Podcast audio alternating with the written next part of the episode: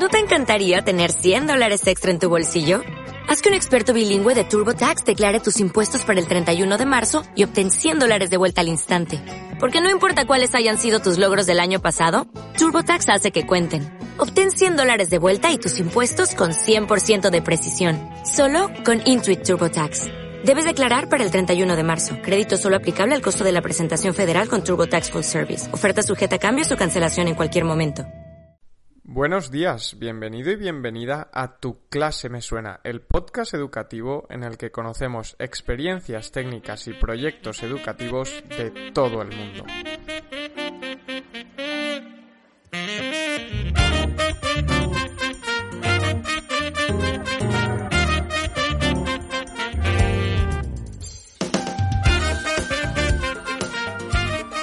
Hola, ¿qué tal? Muy buenos días. Comienza aquí el episodio 98 del domingo 14 de marzo del 2021 y ya casi vamos entrando en el periodo de evaluaciones y acabando este segundo trimestre que se nos ha pasado de una forma, vamos, súper rápida. Hoy estamos con Jero García, un maestro apasionado de los videojuegos y el doblaje que utiliza este hobby para motivar a sus alumnos y alumnas y conseguir que esta motivación que comienza siendo extrínseca acabe como intrínseca, que es esencial para generar el mayor rendimiento posible y unos aprendizajes significativos en los niños y niñas. Hoy nos va a contar su gamificación en inglés para primero y segundo de primaria de Galactic Rangers, basada en el videojuego de Ratchet y Clank. Y bueno, esta es una gamificación que va traspasando paredes porque desde hace unos días se han juntado con otra gamificación y se han unido a los coitianos que desarrolla el profe Jujo y, que seguro van a salir ideas geniales como las que están saliendo. Pero antes de ir con la entrevista, recordaros que también estamos por YouTube. La pasada semana añadimos un nuevo tutorial de cómo utilizar una herramienta que es súper interesante que se llama Plickers y nos va a permitir eh, evaluar de una forma diferente o hacer diferentes juegos tan solo con un dispositivo móvil. Sería muy parecido a Kahoot, pero no necesitamos un dispositivo por alumno o por grupo, sino que con solo un ordenador y nuestro móvil podemos llevarla a cabo en clase. Os animamos a que os suscribáis al canal de YouTube que vamos subiendo diferentes tutoriales y que si tenéis cualquier recomendación o propuesta para realizar un tutorial que nos la dejéis por ahí. Dicho esto, hoy estoy aquí con Jero y como decíamos nos viene a contar la gamificación basada en el juego de Ratchet y Clank. Hola Jero, ¿qué tal? Muy buenos días Isaac y buenos días a todos. Espero que estéis bien, aquí esperando una nueva entrevista y un honor muy grande estar aquí con todos vosotros. Bueno, el placer es, es mutuo, tenemos el gustazo de tenerte aquí con nosotros y hoy has venido a contarnos un proyecto, una gamificación que estás llevando a cabo en la actualidad en clase que es The Galactic Rangers. Eh, ¿Puedes contarnos un poco en qué consiste?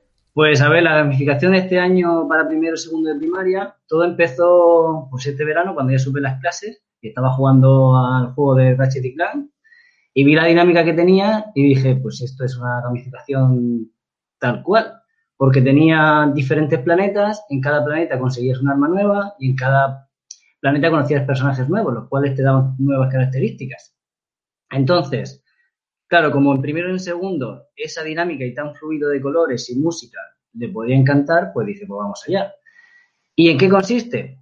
Pues lo que me inventé fue, claro, a los niños le encanta ser, llegar a ser como un guerrero o una guerrera, y entonces, pues el Capitán Quark necesita nuevos guerreros intergalácticos para poder derrotar al gran malo de ahí, que es el Doctor Nefarius. Y, claro, pero la herramienta principal es el inglés. Entonces, eh, lo, que lo que intentamos, claro, que en, en primero las dificultades que tiene es que, claro, tiene poquito nivel de inglés. Entonces, el poder aprender inglés a través de diferentes misiones eso al final al niño le llega a decir, eh, puedo llegar a ser como Ratchet, mi gran héroe. Y por eso empezamos así con, la gamificación de Galactic Rangers.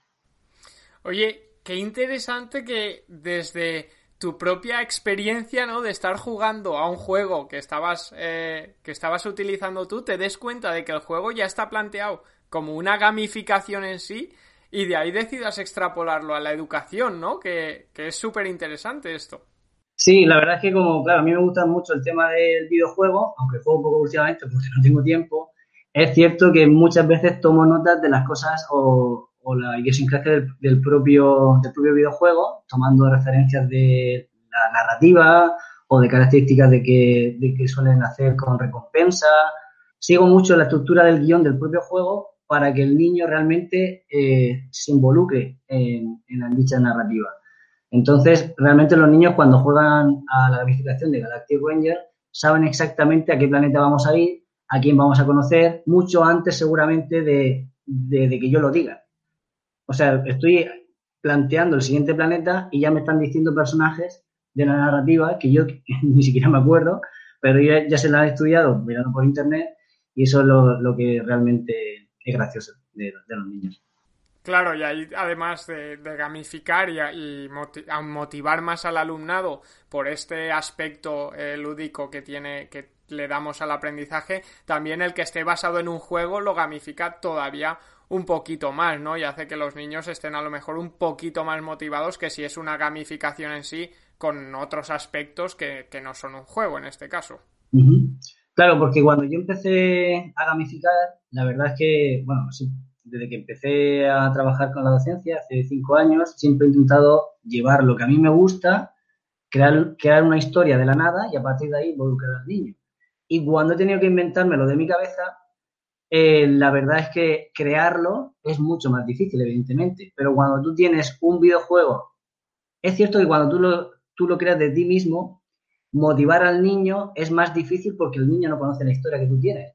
Sin embargo, para niños tan pequeños, cuando ya la narrativa ya está hecha, simplemente tienes que cambiarle cuatro o cinco cosas y adaptarlo según la metodología que tú quieres o, o los contenidos que tú quieres trabajar el niño tiene más facilidad de buscar en YouTube, en Internet, en cualquier sitio, esas cosas que tú, que tú mismo le estás mostrando en clase. Y te dicen, por ejemplo, profe, ¿sabes que mi padre también está jugando este juego? O que se lo ha comprado y ahora está jugando conmigo.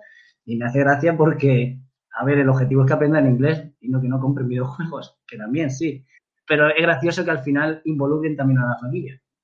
Nunca me había pasado. Eso. Claro, y además, además de, de, que es gracioso y tal, es muy importante, ¿no? Esta involucración a la familia. Y para los que no conozcan el juego de, Ratchet and Clank, eh, que yo he jugado en la Play 2 hace, hace algunos años, eh, cuéntanos un poco más que el juego, que ya nos has dicho que van de, diferentes eh, planetas a diferentes planetas consiguiendo armas, creo que, que nos has comentado. ¿Cómo has llevado esto a la clase? ¿Es ir de diferentes eh, planetas a otros planetas superando retos? Eh, ¿qué, ¿qué, recompensas consiguen? Cuéntanos un poco en qué consiste. Correcto, pues eh, todo lo, o sea, mi, mi, herramienta de por sí que yo trabajo en educación, a mí me encanta el Geniali, desde que empecé la educación la, utilicé como herramienta porque se parecía bastante a lo que era el formato videojuego. Incluso cuando nunca he utilizado un videojuego y me he inventado la narrativa, siempre lo he enfocado así con un menú, con una serie de, cartas y una, una serie de, de, bonificaciones. En este caso, digamos que la narrativa de, de Ratchet y Clank tiene un álbum con nueve cromos. Esos nueve cromos simbolizan nueve misiones, aunque se puede extender, evidentemente, si los niños y la dinámica de clase va muy bien.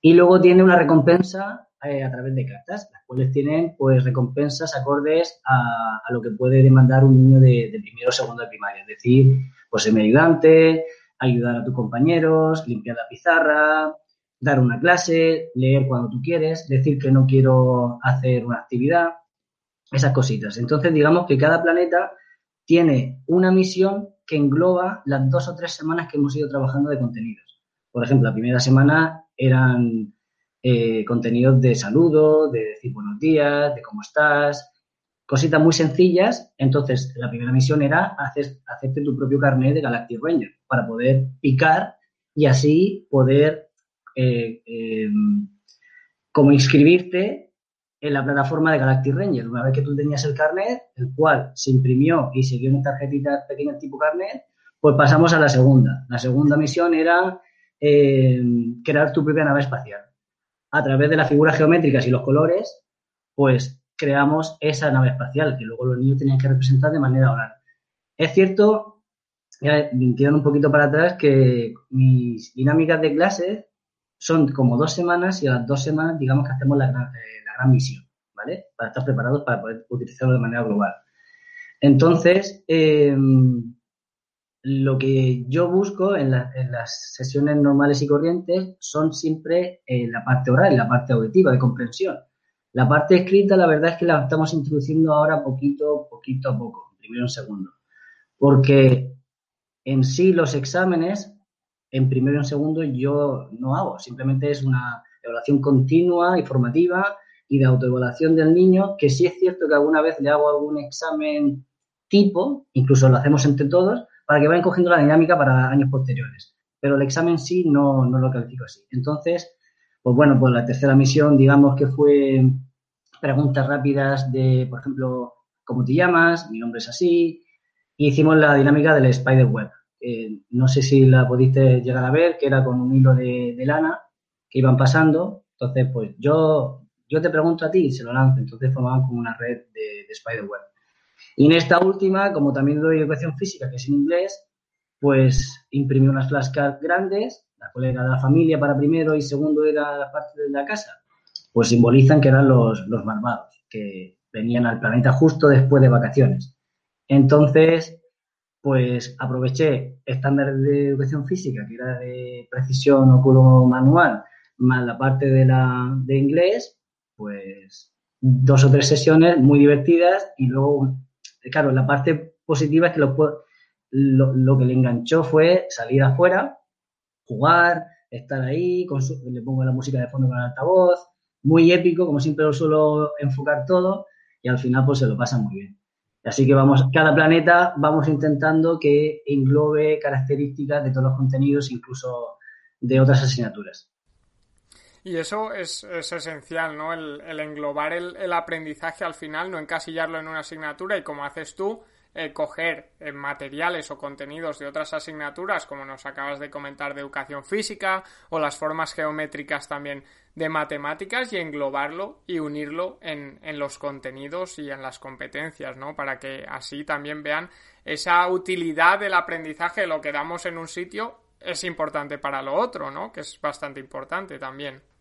Porque la, eh, bueno, te sí, porque siempre que hago este, este, tema de gamificación, es cierto que cuando soy el especialista único de una clase, sí que me centro mucho en, esa, asignatura. Pero digamos que cuando yo tengo como el poder más de tutor, o cuando he sido tutor y especialista a la vez, eh, siempre la clase se engloba, eh, como hacen pues, expertos en la gamificación, como Bea Cerdán y muchos, y muchos más, que engloban toda la clase en esa dinámica. Es cierto que luego te vas dispersando según, pero todo va englobado a eso. Así que es como te, sumerge, como la inmersión lingüística cuando se que estaba famosa hace como hace una década, pues es como la inversión eh, de gamificación en, el aula. Cuando tú entras dices, pues a jugar aprendiendo.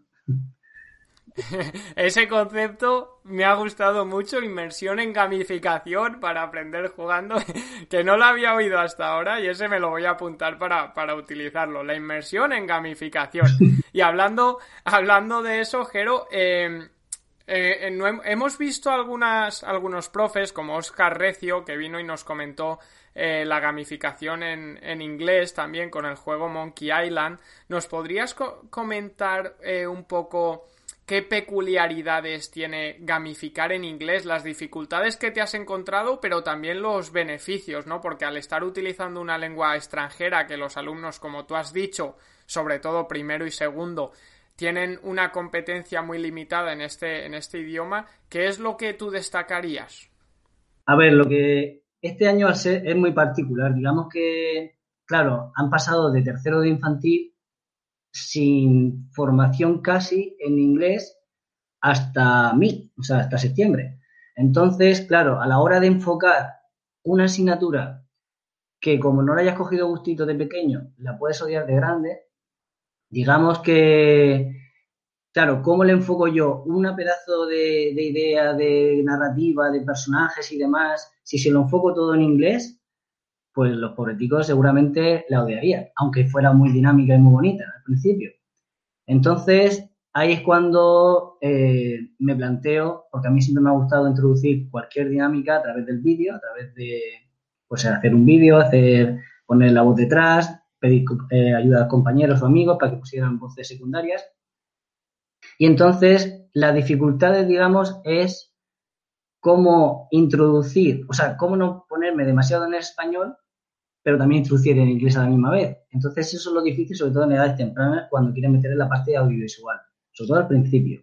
Conforme va aumentando pues, las semanas y el curso, le podemos, o sea, son más capaces y más competentes de entender eh, pequeños chascarrillos que pueda introducir en la parte de gamificación.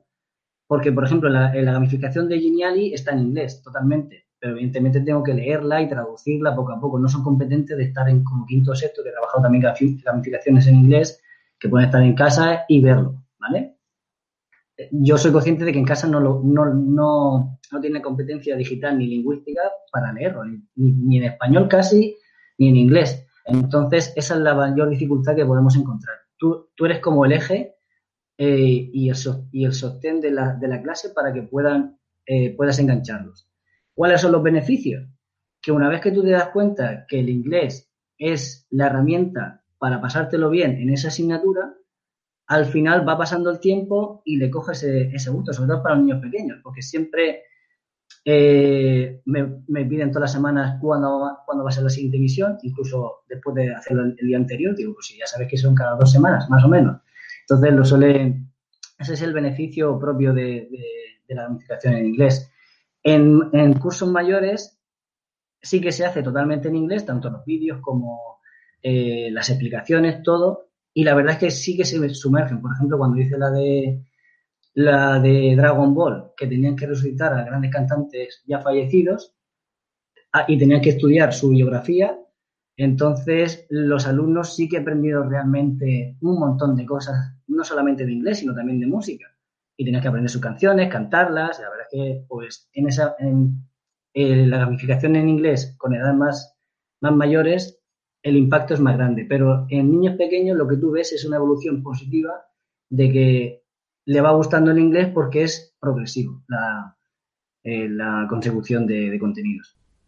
Hay una cosa que, que me ha gustado mucho que, que, decías, ¿no? Esa, esa balanza entre el español y el inglés, que creo que es eh, esencial, ¿no? Porque el otro día eh, hablábamos por, por, un canal de Telegram y alguien preguntaba, oye, ¿vosotros dais toda la clase en, en inglés? Eh, ¿Os comunicáis con los alumnos en el pasillo en inglés? ¿Cómo dais la gramática? ¿En español o en inglés? ¿No? Y es ese.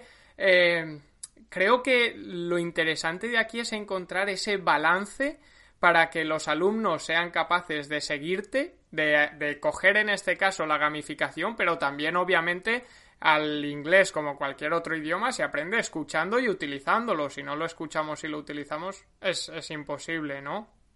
Sí, claro. Entonces, ese es el pequeño equilibrio entre aburrir y enganchar, eh, sobre todo en inglés. Entonces yo mi dinámica de clase, cuando yo empiezo, lo primero que hago siempre es, primero, primero hago como un gran dibujo en la pizarra de un personaje o de un vocabulario específico, por ejemplo, un águila, puedo dibujar un, yo qué sé, puedo dibujar eh, a Silvestre de los Looney Tunes, que fue el, último que hice, pues no me acuerdo.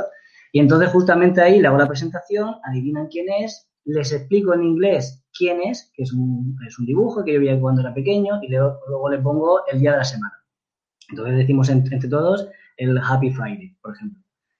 Y entonces, una vez he hecho eso, le esquematizo en la pizarra con un esquema muy sencillo. Vamos a trabajar punto 1 esto, punto 2, punto 3 y punto 4. Sobre todo para niños pequeños eso le viene genial, porque ya no me están preguntando cuánto queda o, o, o, o, no se aburren, porque saben que es, saben los pasos que tenemos que seguir. Entonces, digamos que las primeras, la primera parte de impacto utilizo eh, las preguntas básicas y rápidas de eh, Fulanico, pregúntale a él cómo te llamas. Ok, ahora que Fulanico ha respondido, pregúntale cuántos años tiene a, otro, a que tú quieras. y así. Una vez que hacemos esa eh, parte dinámica que sí entienden, una vez ya trabajado desde, septiembre, pregunto eh, vocabulario. Vocabulario sencillo con una pelotita que vamos lanzando y vamos diciendo cómo se dice, desde que hemos empezado hasta ahora, pues cómo se dice, por ejemplo, abuelo. Y así vamos preguntando y luego ya vamos con la parte del roleplay, donde yo me invento una historia muy sencilla, al 1-1, al 1-2, salen, nos inventamos como un hilo de la historia, de tú vas por la calle, le dices buenos días, te sorprendes, ese tipo de cosas, hacemos un poquito de teatro. Y una vez que terminamos la parte oral, que la, casi pues, dos tercios de la clase mía, hacemos, sí que es cierto que hacemos lo que estoy introduciendo ahora, una pequeña ficha, o bien de colorear, o bien de unir, o utilizo el Live Worksheet, que lo saco a la pizarra, que no tienen que eh, escribir, pero sí que empiezan pues a leer en inglés y a la parte de, escribir. Y claro, como cuando yo intento introducir todo en inglés, pero cuando sé que yo soy consciente de cuando sé que esto no lo entiende, evidentemente, o bien lo dibujo, lo hago muy visual, ahora que estoy con el curso de Visual Thinking, que me estoy metiendo más de, más de lleno, pues le dibujo el vocabulario en la pizarra y se lo hago más visual y entonces eso me hace que inhibe un poco el español. Y luego en el patio es cierto que cuando hacen cositas, o sea, los lo saludo y este tipo de cosas en inglés, pero cuando hay que hacer una explicación más profunda de que ha hecho algo mal o no debe hacer esto, evidentemente un niño de primero y segundo, explicarle que tiene que ser más empático o, pues, o ser más consciente de lo que hace y lo que no hace, en inglés, pues la verdad es que no funciona mucho, a menos que sea bilingüe el crío, evidentemente pero, pero hay que, hay que tener como un equilibrio. Tú eres el profe de inglés y sabes que el can I go to the toilet te lo tienen que pedir siempre en inglés, pero eh, hay cosas que mm, está el español para algunas explicaciones, pero el inglés es como la herramienta básica. Te estoy escuchando, la cabeza me está yendo a mil porque me estás dando una cantidad de ideas y, de, estrategias que tú utilizas para llevar a mi clase alucinante. Así que por esa parte, muchísimas gracias, Jero, porque creo que, que, va a ser muy útil para, para todos. Y bueno, quería eh, comentarte también, em, porque esos vídeos que nos has comentado que, que tú haces eh, te gusta presentar la gamificación o presentar los nuevos retos mediante un vídeo, esos vídeos que si no los habéis visto os recomiendo que los veáis porque no tienen desperdicio, son una auténtica pasada. Cuéntanos eh, un poco esa diferencia que hay entre eh, hacer esa historia narrada por el docente, en este caso por ti, por como tú has dicho antes, compañeros, compañeras y amigos y amigas, o hacerlo eh, de un modo más eh, con una imagen, con un vídeo eh, un poco, un vídeo tipo, que no salga la voz del docente y eso. ¿Cuál sería la, la mayor diferencia? ¿O qué has visto tú, qué has podido notar tú en tus alumnos?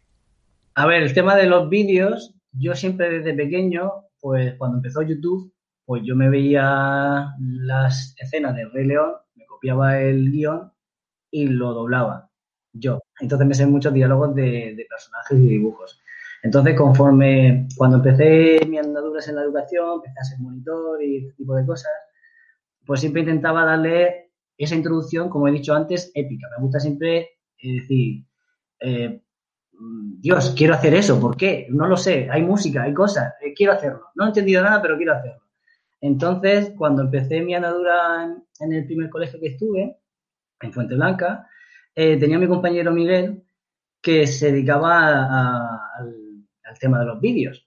Y yo, claro, sabía hacer vídeos, pero muy, muy sencillo.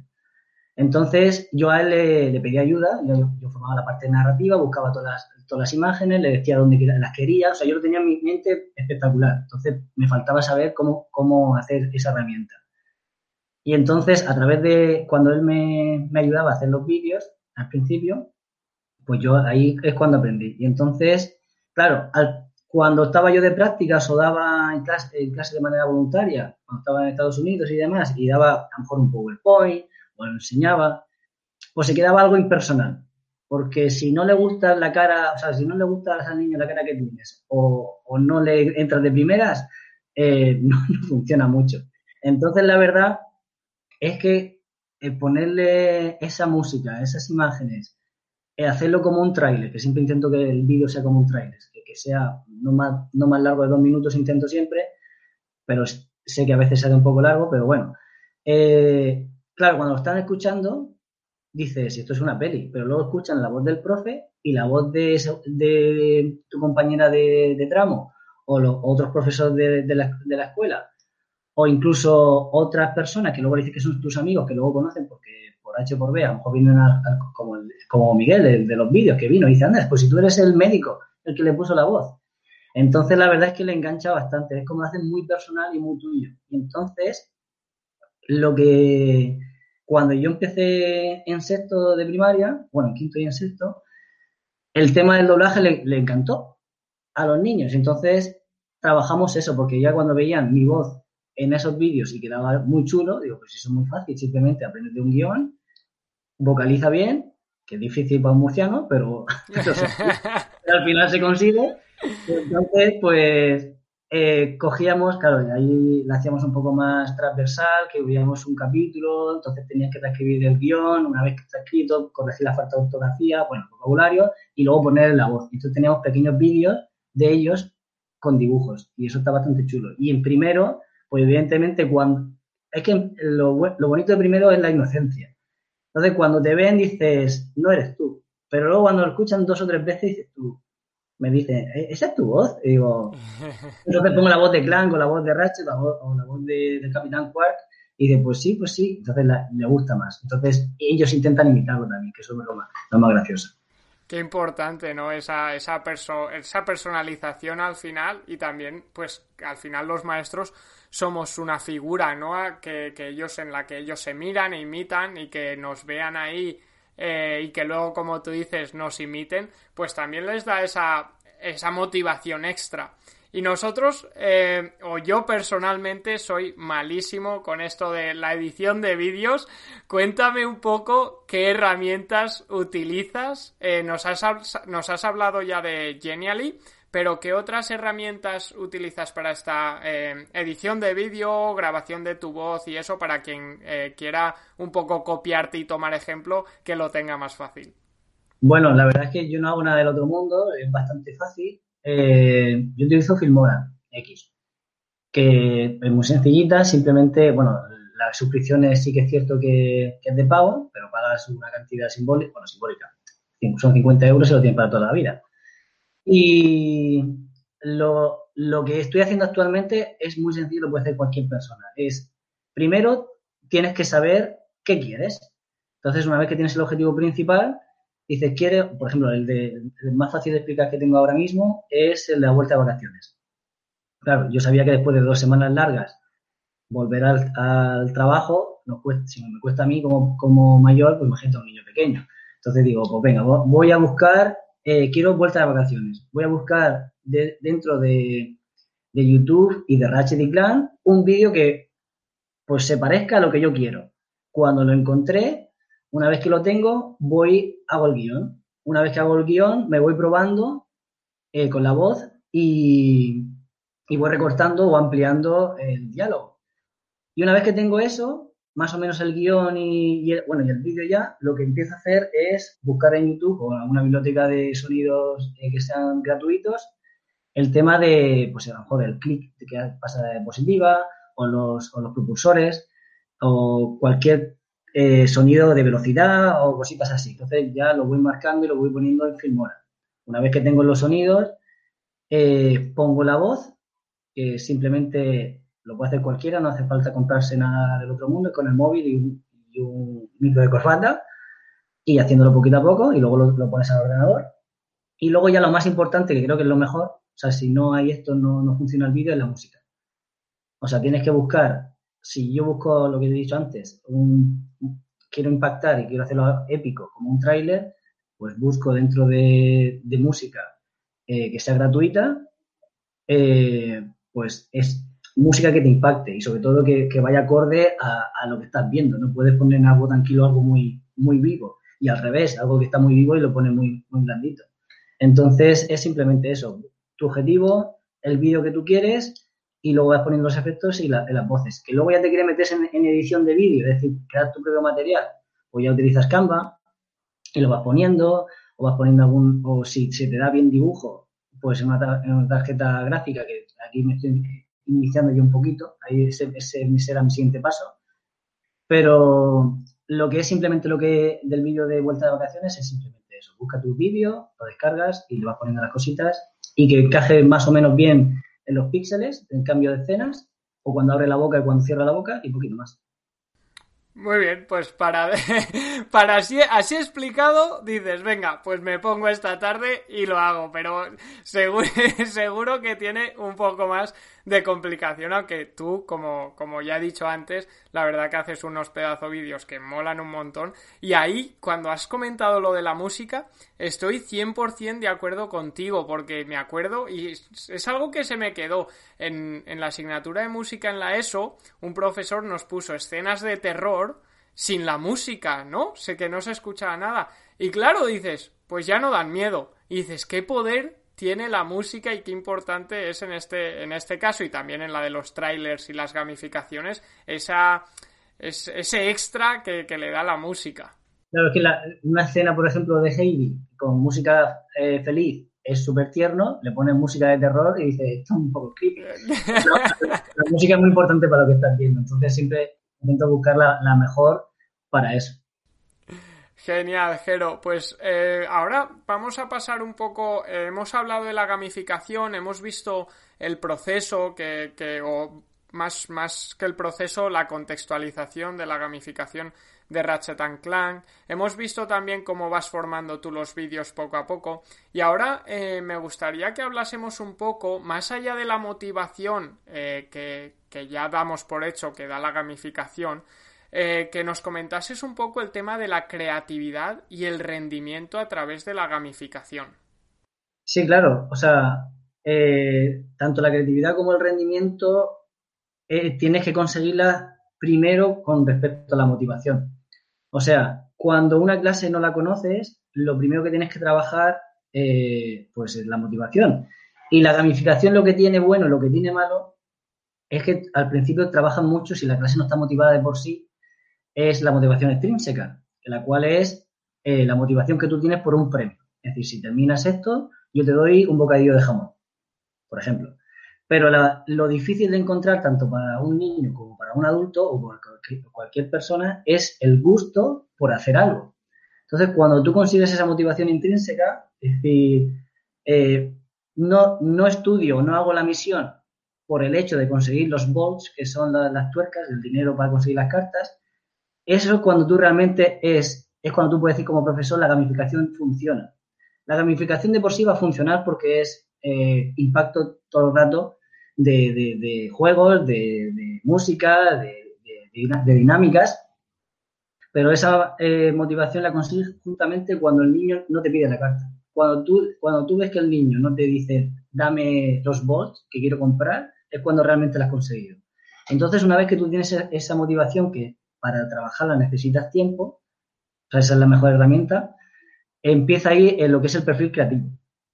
¿Vale? La creatividad es cuando tú al niño pues no le das elementos típicos como, o sea, no, lo vigilas demasiado, no le das, no le exiges tanto con la evaluación, no tiene marcado cada dos semanas tienes un examen, o la prueba que estamos haciendo te cuenta para nota, o, o recompensas continuamente. O sea, si tú le das cartas siempre, al final pierde todo el índice motivador. Entonces, eh, también exceso de control, le restringe, opresión. Entonces, la creatividad empieza cuando tú le dejas esa libertad de que si se equivoca o se va o se, tambalea, tú sabes, él es consciente de que lo puedes coger como profesor, decir, tranquilo, no pasa nada que te equivoques, el error es, el, el mejor profesor es el error. Entonces, cuando el niño es consciente de que ya está motivado y, y puede crear, junto al aval de sus compañeros, del profesor y de sí mismo, es decir, tiene un buen contexto medioambiental de, de la clase, es cuando realmente empieza a, crear, empieza a ser creativo. Porque para ser creativo, la creatividad eh, tiene mil eh, definiciones. digamos que la definición de creatividad es poliédrica, tiene un montón de caras. Pero la creatividad a mí la que más me gusta es que para ser creativo tienes que dar algo, pero que tenga valor. O sea, crear una cosa va a ser original, evidentemente, puede ser original, pero también tiene que tener un valor. Por eso todas las ideas no funcionan. Por eso ahí está la diferencia entre ser creativo y no ser creativo, por lo menos la que más acorde estoy. Y una vez que tú tienes esa motivación y eres capaz de crear cosas con sentido, es cuando el rendimiento viene solo. O sea, una persona motivada y una persona que por sí ya tiene la creatividad suya propia, el rendimiento viene solo. O sea, tú no puedes esperar como profe eh, que el niño de por sí empiece a crear y, le pones, eh, le presionas para las notas porque entonces lo vas inhibiendo. Pero sin embargo le vas dando libertad, incluso en, edades más, más avanzadas. Si tú, si tú al niño le haces consciente de que el aprendizaje es lo que, lo que merece la pena, que, que puedes crear, que lo que haces es útil, que tus compañeros lo avalan, que tú mismo estás contento y tu familia y tu contexto educativo también lo está, el rendimiento viene solo. O sea, tú le pones un examen y evidentemente te va a sacar buena nota. A lo mejor no te saca un 10 estudiando porque no has estudiado de memoria, pero tú se lo pones un día sorpresa, por así decirlo, el típico examen sorpresa mano, pero te saca, pues un notable. Que otro niño, por ejemplo, exigiéndole solamente que estudie un examen eh, de manera quincenal, pues te saca un 7, pero a lo mejor estudiando. Yo no quiero que me saque un 7 estudiando, sino simplemente con las capacidades y las estrategias que él mismo tiene de, todo lo que ha hecho. Que eso sí que realmente es un 7 para mí, porque ese 7 se queda para toda la vida. El 7 de estudiar el día de antes se olvida los 5 minutos después. Es, sería al final eh, como una escalera, ¿no? Que empezamos al final el primer peldaño motivación extrínseca con recompensas, esa motivación se convierte en intrínseca al, ver que están aprendiendo y que es útil. De ahí pasamos a dotarles un poco de libertad y dejarles que creen. Y una vez ellos crean y se dan cuenta de que lo que crean tiene valor, es importante y es interesante para ellos, además de útil, pasa a aumentar el rendimiento. Sí, normalmente funciona así. Y la verdad es que darle, o sea, lo que yo siempre he descubierto cuando, cuando he sido profe, el darle confianza a un niño y la capacidad de que equivocarse es totalmente normal, que no hay miedo absoluto, que no hay réplica, sino como una mano en el, hombro decir, no pasa nada, que todo está bien. Todo, nadie ha aprendido a montar la bicicleta el primer día, sino que todos hemos recibido un leñazo previo, con sangre y con heridas, pero al final el gusto que te da coger tu bici tú solito. Entonces el niño se siente muy seguro. Y la verdad es que eh, esa, esa mirada de decir, me he equivocado, sí, y esa frustración que la tiene que, la tiene que, la tiene que, tiene que vivir y vivenciar el, tema del fracaso. Pero luego lo que, lo que funciona es que cuando lo vuelve a hacer y se da cuenta de que lo ha hecho, ese frustración, esa frustración que tuvo previamente es mucho menor que la recompensa que ha tenido eh, personal al haber conseguido eso y te mira a la cara diciendo que lo he hecho yo solo, después de haber fallado 30 veces. Pues eso es lo que realmente da gusto. Pues sí, y, estamos ahí hablando de, eh, la, bueno, hemos hablado de la evaluación, ¿no? De que no pasa nada eh, por fallar y tal. Y ya para acabar eh, la entrevista o la charla, más que entrevista, te quería preguntar un poco el cómo evalúas esta gamificación y el proceso durante el curso. Eh, esta pregunta tiene como dos caras. Quiero un poco que nos comentes, si puedes, la evaluación de los alumnos. Pues has comentado a lo mejor que cada dos semanas haces una pruebita o lo que sea, pero también cómo evalúas tú la efectividad de la gamificación como, como profe. Claro, eh, lo que he dicho anteriormente, eh, digamos que las clases que yo doy son bastante orales, con luego una prueba más o menos escrita o de lectura y eso se va preparando el contenido o los contenidos ya trabajados porque digamos que es, eh, es continua la evaluación, no es sumativa, o sea, no es una evaluación final y punto, sino que es sumativa y aparte que es eh, de, coevaluación entre, entre iguales. Entonces, lo que yo vivo de, de, la gamificación es que una vez que estamos con la, con la misión, si son capaces de reproducir ellos solos en el juego, cuando realmente se ve al niño sin la presión del profesor de la clase, es decir, como están tan metidos en el juego, ver que los conocimientos salen solos, sin pensar, es que realmente la, gamificación funciona. Y se supone que cuanto más bots consigas, se supone que lo estás haciendo eh, mejor. O sea, más bots consigas, mejor te va, es decir, mejor estudiante es, eres. Entonces, ¿qué pasa con los alumnos que no, lo, que no funcionan tan bien o que tienen dificultades?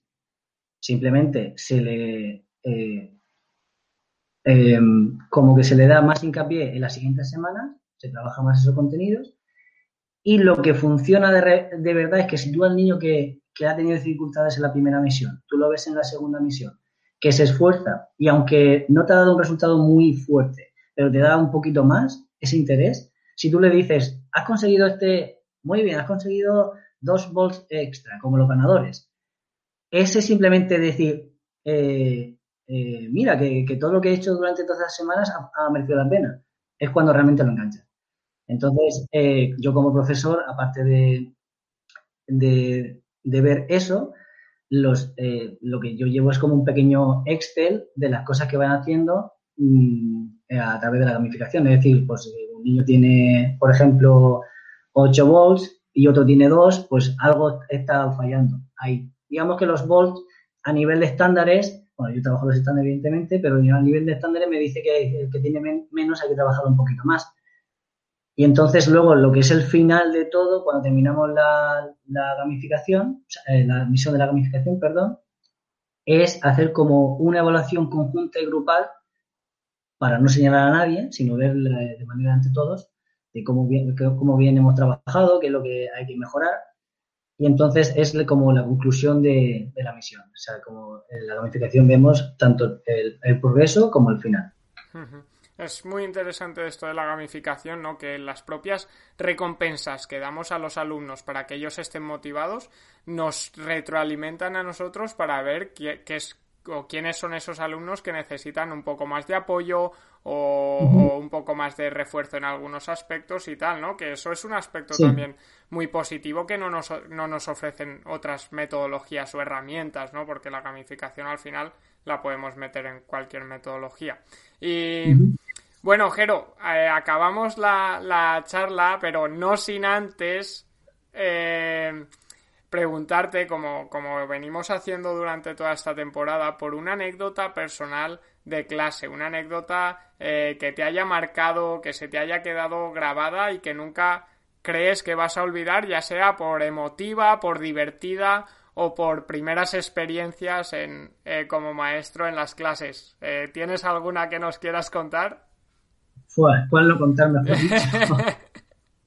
tengo muchas, pero hay una que, que me impactó bastante, que es lo que cuando empecé en mi tercer año tuve una clase bastante complicada. Y al principio fueron dos meses de introducir normas, introducir normas si me refiero a, estar sentado, a estar callado, a no insultar, a no pegar, cositas muy básicas que se suponían que tenían que estar, pero bueno, se trabajaron.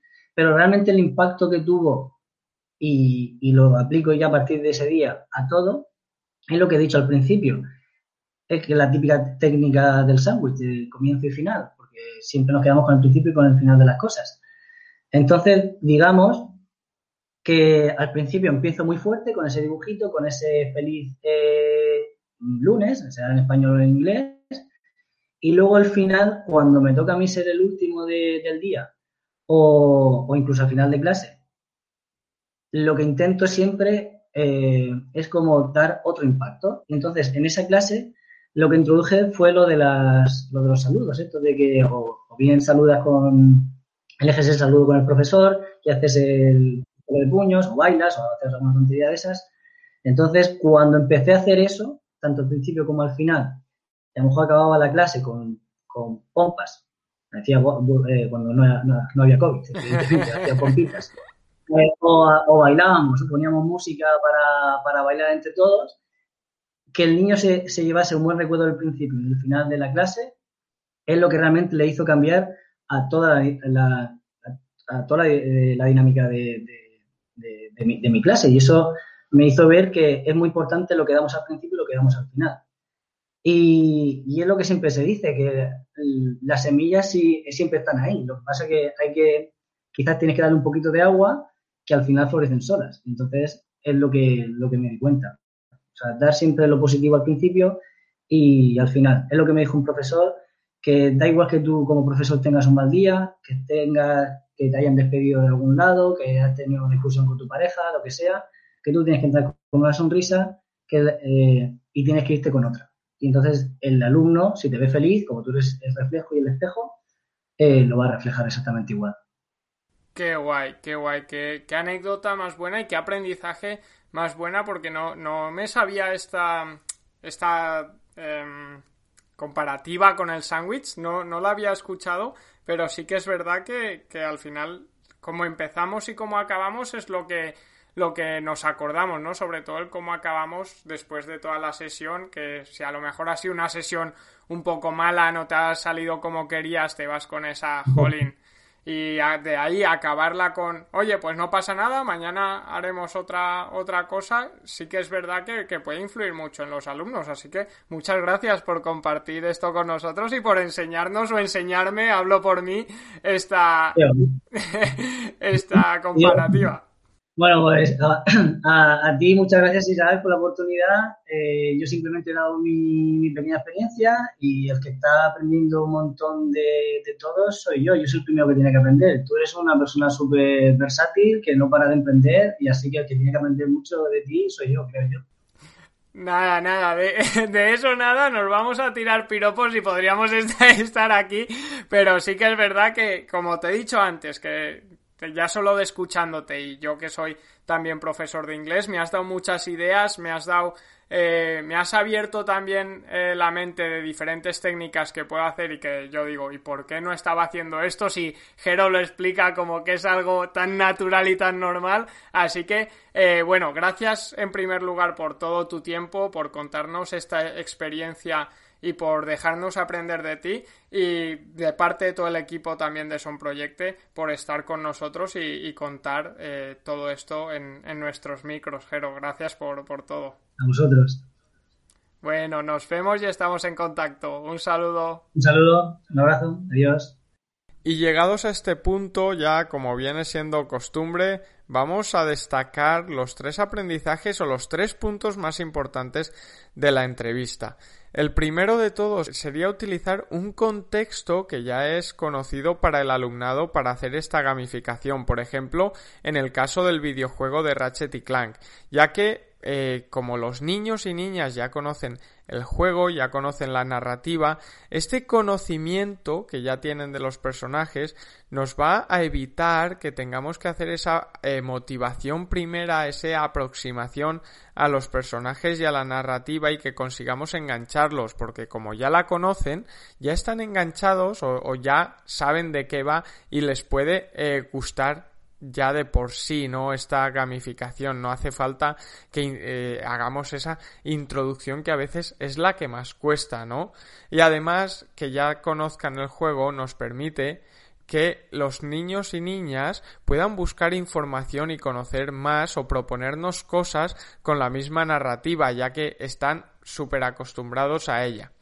El segundo, y ligado a este primer punto, es la cercanía, esa introducción de elementos cercanos a la gamificación que es esencial también. Aunque estemos utilizando el juego, si hacemos como Jero, que dobla él o compañero o otros profesores o incluso sus amigos, el videojuego, esto le da, le aporta a la gamificación una cercanía que hace que los alumnos y alumnas se vean más identificados con este, eh, con este contexto. Y por último, la libertad. La libertad que, que nos va a permitir fomentar la creatividad en los alumnos, haciendo que sean conscientes de que el error forma parte del aprendizaje y que no es algo que tengamos que castigar y eso es esencial para que los niños al final confíen. Dicho todo esto y habiendo destacado estos tres aprendizajes, ya no nos queda otra cosa tan solo que deciros y agradeceros a todos los que cada domingo nos escucháis, a los que os suscribís a Spotify, a iTunes y a iVoox, y a todos los que cada día ponéis vuestro granito de arena en la mejora de la educación. El domingo que viene vamos a estar con Guillermo Balmori y vamos a hablar acerca de Eso es otra historia, una manera diferente de enseñar la historia y de motivar a los y las adolescentes. Hasta entonces recordad que compartiendo mejoramos la educación.